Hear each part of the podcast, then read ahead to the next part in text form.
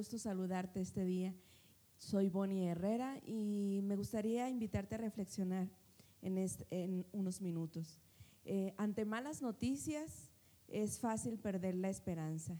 En esos días, mm, cada vez que pasan los días, podemos eh, pensar y, leer en las noticias, saber de alguien que está en crisis, que está enfermo. Y, claro, pues nos podemos sentir abrumados. Por ejemplo, yo en, eh, ya llevamos casi tres meses de, de cuarentena y sí hay días que digo, ay, por favor, ya quiero, ya quiero salir de este lugar, ¿no? Ya, ya quiero ir a la plaza, ya quiero ir a correr, ya quiero ir al parque con mi hijo, este, y, y nos sentimos abrumados, realmente nos sentimos abrumados. Y, y es fácil perder la esperanza, es fácil eh, pensar que no vamos a salir de esto. Es muy fácil eh, perder la esperanza cuando vemos nuestros bolsillos vacíos o nuestras alacenas vacías. Es fácil perder la esperanza cuando sabemos que algún familiar está enfermo, pero en este día me gustaría poder ah, hablar y platicar de un ejemplo que encontramos en la Biblia, un ejemplo que de una persona que estuvo en la cárcel. Esta persona eh, estaba en la cárcel debido a que en ese tiempo él estaba hablando de Jesús y no se le permitía hacerlo con libertad. Y bueno, estaba encerrado, no podía ver a sus amigos, no podía estar con su familia. Es muy similar a lo que estamos viviendo ahora, ¿verdad? Es muy similar a lo que, a lo que, a lo que vivimos hoy. Hoy podemos estar en nuestra casa, pero no podemos salir a jugar, no podemos salir a comer con familiares, no podemos salir a, hacer lo que hacíamos antes, ¿no? Entonces, me gustaría platicar acerca de este, de este hombre que se llama Pablo. Pablo, eh, en el libro de Filipenses, del 1 al 11, podemos ver que él redacta una carta, les escribe una carta a estos amigos que están en Filipenses y, les dice, ¿saben qué? Estos, estos días, estos días me estoy acordando de ustedes me estoy acordando de ustedes, cómo están, pienso en ustedes, pienso cómo han conocido de Jesús, pienso cómo han pensado en Jesús, pienso cómo han seguido su ejemplo y creen a sus promesas. Cada vez que pienso en ustedes, doy gracias a Dios. Es lo que dice Pablo. Cada vez que me acuerdo de ustedes, le doy gracias a Dios porque están con Él, están firmes, están creyendo a sus promesas. Pablo se acuerda de sus amigos, sus discípulos, y él decide hacerle una carta a ellos. ¿Cómo podemos tener fe en medio de esta crisis? Nuestra fe a veces se decae, ¿verdad? Pero en la palabra de Dios podemos encontrar diferentes promesas que nos generan fe. La fe se genera y crece cuando hay una promesa. La fe crece cuando estas promesas las vivimos, las repetimos día y noche y nuestro corazón se alienta, se anima a seguir adelante. Y podemos reflexionar en este tiempo en qué estoy creyendo. Tengo promesas eh, que me alimenten para seguir adelante. Tengo promesas en mi vida para poder seguir adelante esto nos lleva a reflexionar, ¿verdad? Estos tiempos hemos tenido mucho tiempo para reflexionar. Estoy bien, estoy haciendo bien las cosas, voy caminando bien, ah, estoy educando bien a mis hijos, estoy haciendo bien mi trabajo. Eh, nos ha llevado este tiempo a reflexionar de una forma intensa. Y en la Biblia encontramos varios ejemplos de personas que creyeron en las promesas de Dios. Uno de ellos es Abraham. Abraham eh, eh, vivía en una ciudad y un día Dios le habla y le dice, ¿sabes qué, Abraham? Yo necesito que te muevas y que vayas a otra ciudad. Yo necesito que vayas y, te establezcas en otro lugar. Yo voy a bendecirte, yo voy a ir contigo, este, yo te voy a proteger y vas a ver que todo va a ir bien. Y Dios le hace esta promesa a Abraham. Abraham le cree y Dios le prospera. Prospera su camino, le da una familia. Y, podemos ver que Dios hace diferentes promesas en la Biblia. Encontramos ejemplos de personas como Noé que le creyó a Dios y, le creyó e hizo todo lo que Dios le mandó y Dios le garantizó la vida, ¿verdad? Él pudo entrar al arca y salvarse él y su familia porque Dios le promete salvarlo. Dios le hace incluso en ese en ese en esa historia podemos ver cómo Dios le hace una promesa a la humanidad y al terminar el diluvio y cuando Noé sale con su familia y da gracias a Dios, eh, él levanta un altar y le da gracias a Dios y Dios le dice, está bien Noé, yo no voy a volver a destruir la tierra de esta forma como lo he hecho.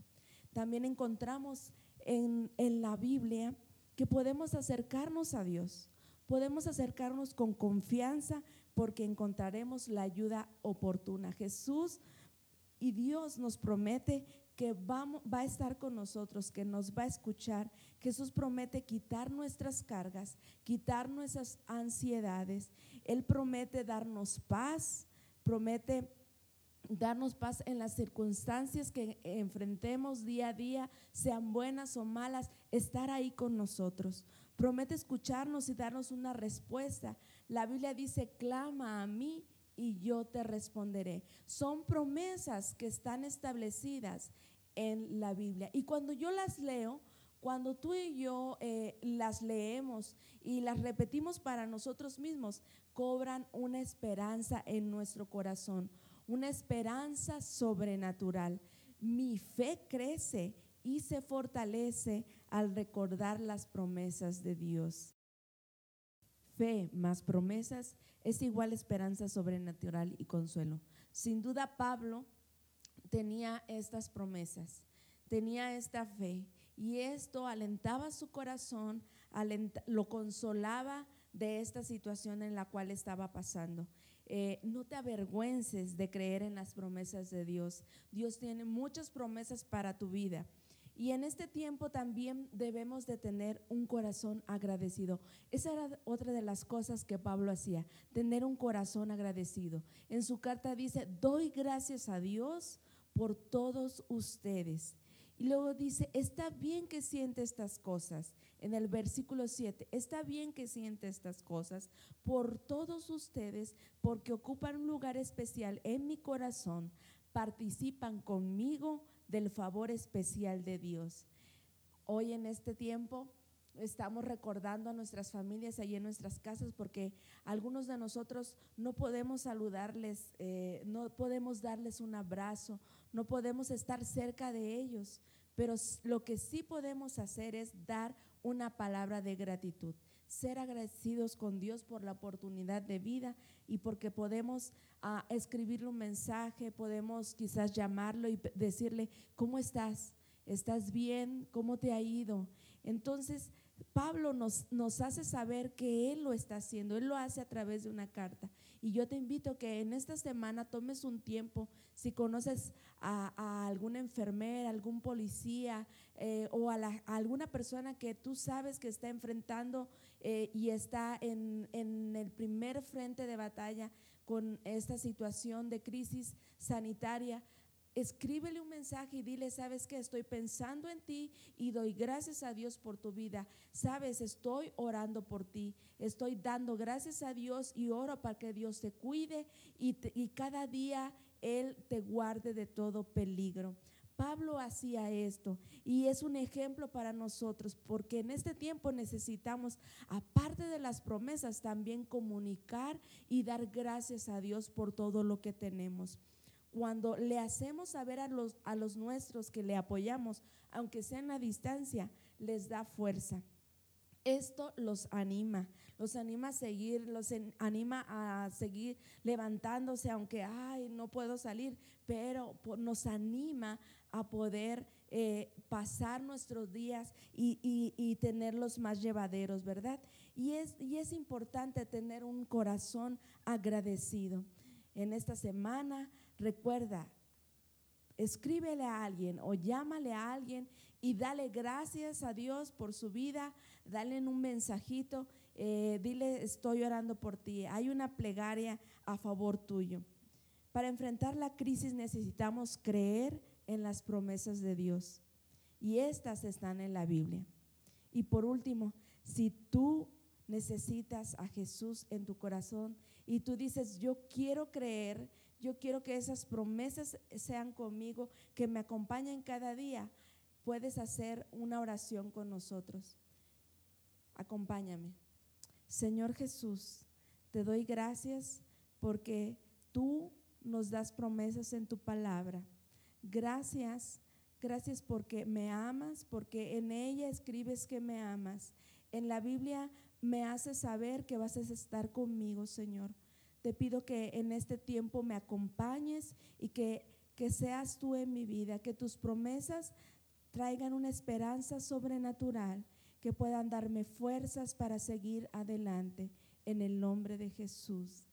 También oramos en este día por todas aquellas personas que están al frente, ¿verdad?, en esta situación sanitaria y queremos dar esta palabra de oración. Amado Padre, gracias por las personas que están al frente de y que cuidan y nos protegen y sirven a las comunidades. Gracias, Señor. Permite, Señor, que tú seas en sus vidas. Guárdales de todo peligro y bendice sus vidas. Gracias Señor porque están ahí para nosotros, para servirnos, arriesgando su salud y su seguridad. Pedimos por sus familias y pedimos que tú seas con ellos cada día.